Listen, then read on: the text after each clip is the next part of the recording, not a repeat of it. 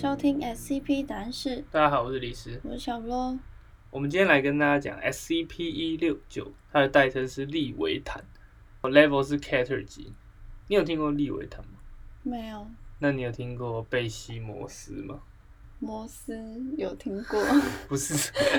好，没关系，我们等下讲。利维坦是一个蛮有名的，它不是单纯 SCP 的生物啦，它是一个海怪，很大的海怪。那它是在圣经里面也有提到的一个海怪。你这样讲，我好像有一点印象。OK，好，因为它其实在很多那种电玩游戏里面都有当 BOSS 这样，但好像都不是当最后一关的 BOSS，它都是那种很大只的形象出现。推测 SCP 一六九是一只巨型的海洋节肢动物，并且被历史上的水手以及口述历史以利维坦的名称称呼它。尽管最初它被假设为是一个神话生物，但是在二十世纪的时候，SCP 一六九被基金会的机动特遣队 Gamma Six 在进行超自然活动探查的时候，实际上探测到了。好，那在整个这个探测期间，基金会的研究员发现那个地区的一个群岛从本来的位置移动了三公里，就突然很快速的开始移动，然后动了三公里。那个船上的研究员起初以为只是一个异常快速的大陆漂移现象，但听起来是有点怪听起怪来超不合理的。你突然台湾漂三公里这样，但是，一艘美国船舰在执行侦察任务期间，发现这个群岛其实是一个巨型的有机物质所延伸出来的一个岩石状凸起，有点像下面一只超大的动物了，那是它的一个背上的一个角质层之类的东西。从这个时候开始，基金会就开始介入，并且启动了威胁管理跟进行一些收容尝试。但是目前是没有办法收容这个利维坦的，原因是因为根据基金会推估，SCP 一六九的体长应该是介于两千到八千公里之间。两千到八千公里是什么概念呢？应该就一个像中国的一个山脉那么长，对，就像可能跟南美洲差不多长哦，很很长的，这么长，蛮大，反正就很大了。这个 SCP 一六九被认为从前寒武纪开始就已经存在，但目前是没有任何的其他样本被观测过，就这一只啊，只有一只而已。在圣经里面原本是讲说有两只，就是两只利维坦，两只贝西博斯，然后上帝各干掉一只，为什么不让他们繁衍吗？就是他们会吃太多东西，然后当时刚好就是好像上帝就要砍一些东西给人类吃，所以他们就把其中一只都砍了，然后给人类吃，就被吃掉了。好，然后传说啦，传说是世界末日的时候，这两只会自己打架，然后两只都会死掉，也是给人类吃。那目前这个 SCP 一六九它习性几乎完全不明，例如说繁殖能力或者它的食物来源，它筑巢就是它住在哪里都不知道，它就好像就是在一直没有什么意识在那边飘来飘去而已。那它只会在海里嘛？对，它只会在海里，它没有在起来的。但它会呼吸了，它很慢的呼吸，好像是三个月呼吸一次吧。那它呼吸的时候会慢慢的抬起来，然后再降下去这样。那目前 SCP 一六九身上它不是有个群岛吗？那个群岛上的居民全部已经被用海平面上升为理由，全部都撤离了，并且转交给基金会管理。就是这个群岛现在是基金会在管理。SCP 一六九它的移动速度是非常缓慢的，每周移动是小于一公里，并且是看似漫无目的的漂流。这是说正常状况啊，它有时候还是会像我刚刚说的，就是动比较快。它在水中推进的方法目前是未知的，但它有可能甚至就是用走的啦，因为它很大嘛，所以它就是踩在 海底下。就像我刚刚所说，利维坦它是一个旧约圣经里面的一个海中巨兽，但它的形象非常的众说纷纭呐。就最主要的几种说法就是鲸鱼、鳄鱼、呃苍龙或者是龙王鲸、大海蛇等等。就是鲸鱼跟鳄鱼算是比较早期的说法，然后后面才变成像大海蛇的样子。但现在的绘图都比较像是大海蛇，原因是因为它原本就是一个巨兽而已啦。可是它后来有被冠上了一些恶魔的形象，这个我们等下会讲。根据以诺书的记载，以诺书就是其中一种圣经吧？对，应该是上帝在创造世界的第五天，创造了两只一公一母的巨兽，公的叫贝西摩斯，母的是利维坦。然后另外他们原本都是一对一对啊，就砍掉了这样子。这个贝西摩斯的外形是像河马一样，它的嘴里是有獠牙，人的耳朵，狮子的尾巴，狮子尾巴就没什么特色，就是长那样。好，那这个贝西摩斯是陆地上最大的生物，每天可以吞食一千座山峰，属于那种无敌无类的生物。那只有耶和华的剑才会帮他杀死它。啊，许多小说跟电玩中提到的这个比蒙巨兽，其实就是贝西摩斯啊。你有听过吗？什么电玩？很多啊，Final Fantasy 啊，这就很经典了吧？还有以前小时候玩那个 RPG 制作大师那个巴哈姆特。好，没关系，因为巴哈姆特是来源自阿拉伯神话的。但这个巴哈姆特听起来是不是跟贝西摩斯听起来蛮像的？就是 B 开头的，然后四个音节。有人推测就是说，因为阿拉伯不算是一个最早最古老的那种，他可推测就是说，他可能是从那个贝西摩斯来的。巴哈姆特是一只鱼啊，后来才变变成一只龙王。那尽管这些所谓的巨兽在圣经记载中是后来啊，后来是具有恶魔的本性的，但是耶和华允许他分享地球的三个领域之一，呃，利维坦是海洋。然后另外两个是大地贝西摩斯跟天空巨兽奇兹。这个天空巨兽奇兹，它一直都没有什么戏份，就是一开始被砍了也没他的份，后面要打架也没他的份，但是被吃有他的份。所以他不是上帝创造的吗？应该也是啦，应该也是，但他就不知道为什么就突然被吃。那个圣经是记载说，最后他也会成为就是。呃，末日的祥宴之一这样，但是没有人会去砍它，它就自己就啊就死掉这样。它长怎样？它就是一只很大的鸟。哦，对对对，这三只怪兽其实就是那个神奇宝贝绿宝石里面那三只的原型啊。哪三只？就固拉多、盖欧卡跟裂空座。哎呦，我还讲出来，竟然讲得出裂 空座。哦，那我知道。好，终于讲到一个知道的。对，刚刚都没共鸣，只是在旁边安静。裂空座，好怀念哦！以前玩那个 GBA。这个希伯来圣经里面提到的利维坦是一个强到足以与愤怒魔王萨麦尔相提并论的强大怪兽。但是从十三世纪开始，利维坦开始被刻画成地狱七王子之一。地狱七王子对应的就是七宗罪，你知道七宗罪吗？就是傲慢、愤怒那些。然后利维坦代表的是嫉妒之罪，嫉妒好像是第二严重的吧？我记得最严重的是傲慢，它是有分严重程度，你知道吗？最不严重的好像是色欲吧？就是 你在合理化？没有啊，我只是我只是讲出最不严重是色欲这样。他就跟贝西摩斯就一起被冠上了地狱之门的守门人形象。也有一种说法是，他的嘴巴就是地狱之门了，因为它很大嘛。哦，嗯，刚刚所说到这个就是恶魔分类，其实在历史上有数十甚至上百种的版本。那其中提到利维坦的这个版本，就是彼得·宾斯菲尔德的恶魔分类。简单跟大家科普一下，彼得·宾斯菲尔德是谁？他是十六世纪的一个神学作家以及女巫猎人，所以他是很后面的喽。他是十六世纪那个时候了。对，那他是当时盛行的这个女巫审判最主要的推动者之一。他曾经写过一篇论文，叫做《关于术士和女巫的自白》，然后它里面就提到说，即使这些女巫的供词都是在酷刑之下呃产出来的，但是我们应该仍然应该要相信他。反正就是写歪理了。好，那在这个版本的恶魔分类里面，就包含了傲慢之罪路西法、贪婪之罪马门。马门你知道吗？你有看《家庭教师李保恩》吗？没有，没有共鸣。就是里面其中一只小小的那个阿尔科巴雷诺，那个就是马门马蒙了。然后嫉妒之罪利维坦，愤怒之罪撒旦，怠惰之罪贝尔菲格尔。贝尔菲格尔也是那个。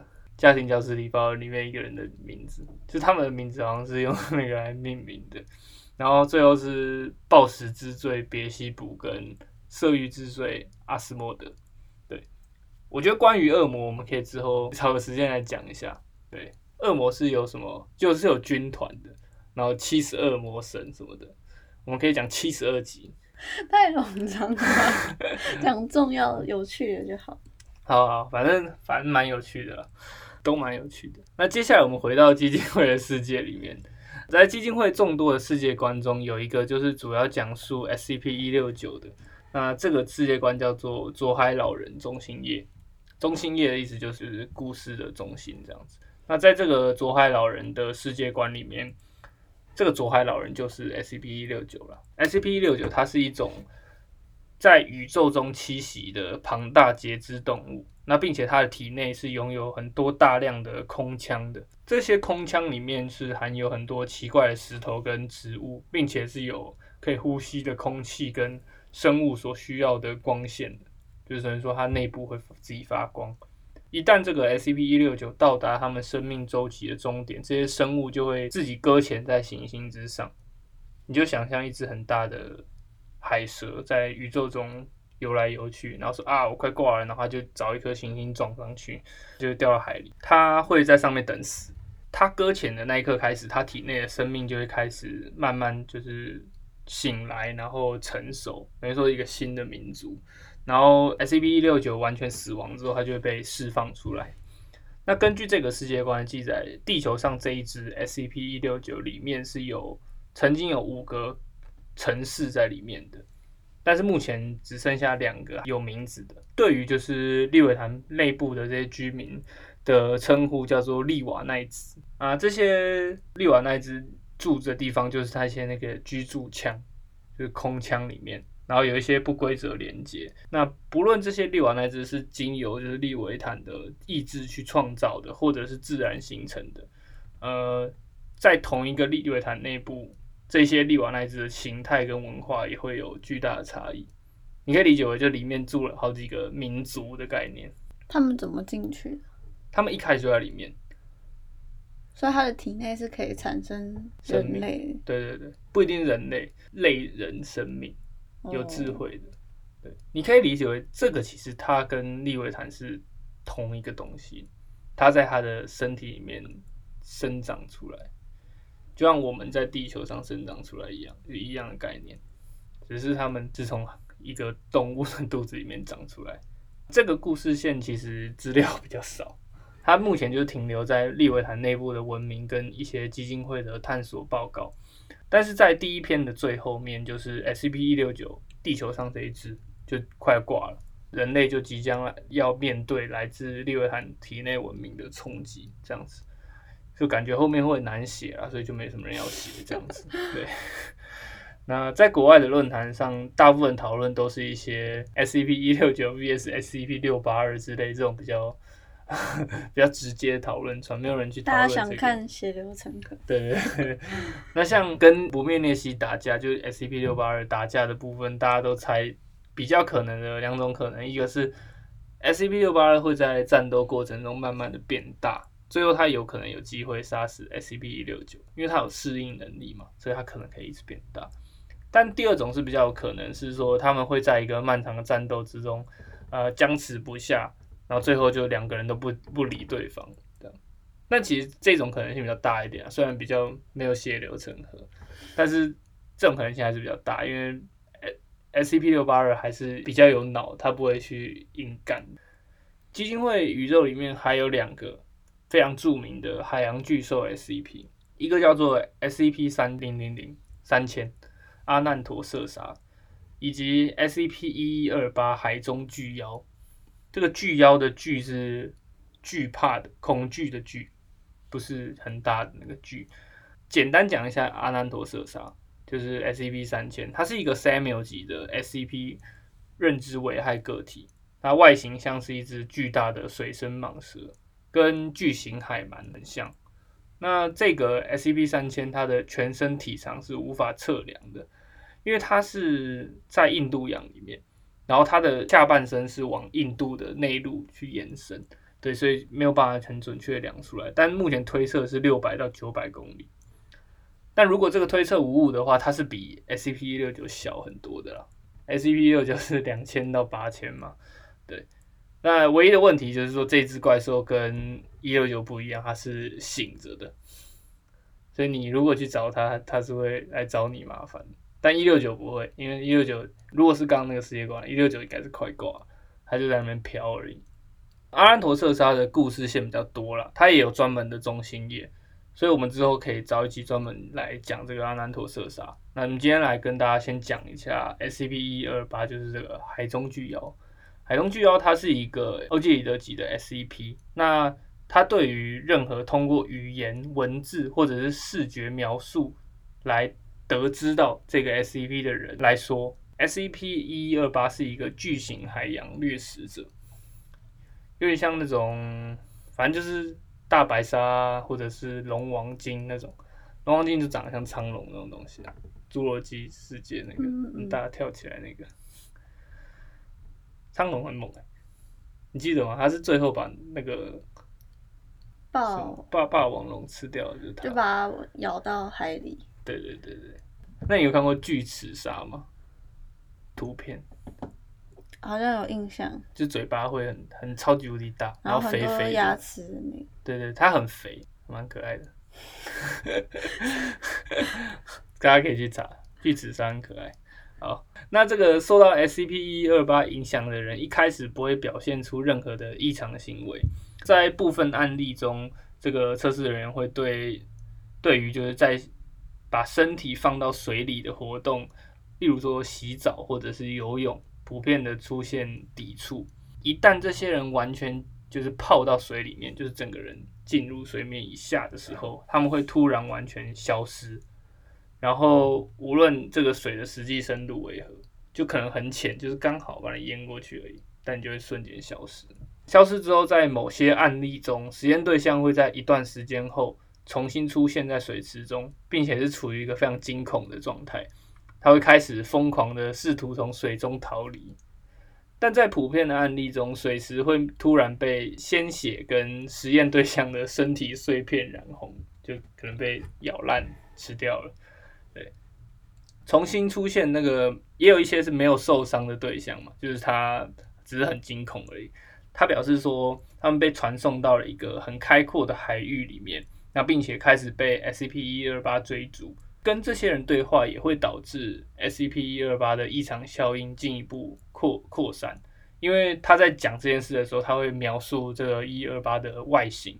那只要一提到它的外形啊，或者它长怎么样等等，就会造成异常效应扩散。这个一二八的效应可以透过 C 级的记忆删除治愈。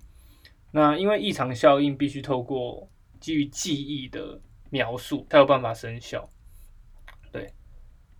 那根据低级人员的测试记录，进入水面下消失的人是被传送到一个地球上的海洋区域，就是说他并没有到什么异空间什么，他还是在地球上，并且还可以用短程无线电跟数千公里外的研究员对话，有点像是透过那个小小小水池里面的那个通道。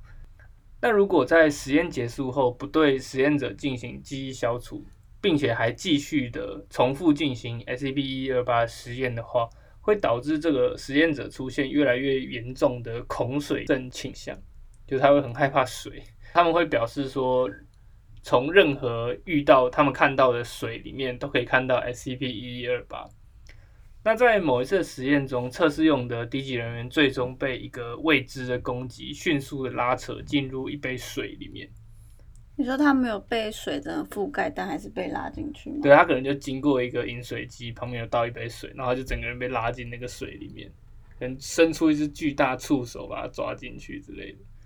对，那后续是没有回收到任何的残骸的，不知道有没有人把那杯水喝掉，不确定。目击这次事故的员工也被 SCP 二八影所影响，因为他可能就是显现出他的身体一部分来抓他了。所以后来基金会就停止了对单一低级人员的持续实验。那这些海怪他们之间会有互动吗？这些海怪哦，就是官方的没有，蛮多人在讨论，就是阿兰陀射杀如果碰到 SCP 一二八的话会怎么样的？但应该没那么容易遇到了。阿兰陀瑟莎是卡在那边，为什么它卡着？他不知道为什么卡着。阿兰陀瑟莎是一个就是。神话里面的一个应该怪兽之类的名字，就这个名称，对。说在印度吗？应该是听起来蛮印度的吧。好，之后我们有机会再来跟大家讲了。哎、你觉得哪一个你比较有兴趣？恶魔还是阿南陀射杀？嗯，恶魔的话，感觉不是大好就是大坏。什么意思？因为如果很多个恶魔，但每个都很无聊无聊的话呢？嗯，对，因为其实关于恶魔的官方记载比较没有那么多，但是就是那种野史什么就很丰富。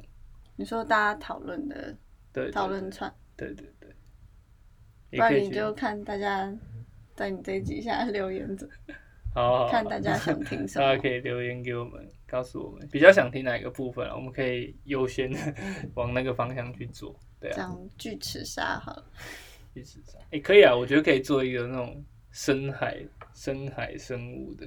那有人鱼的吗？我们讲过一集人鱼啊。好，我们这集差不多到这边了，然后我是差不多差不多，我觉得哎，我刚刚一直心里想到珍珠美人，但是我整个忘记前面无法连接嘛。无法连接。嗯，没关系，我习惯了。好了，那我们今天分享到这边，我们下集见，拜拜。拜拜。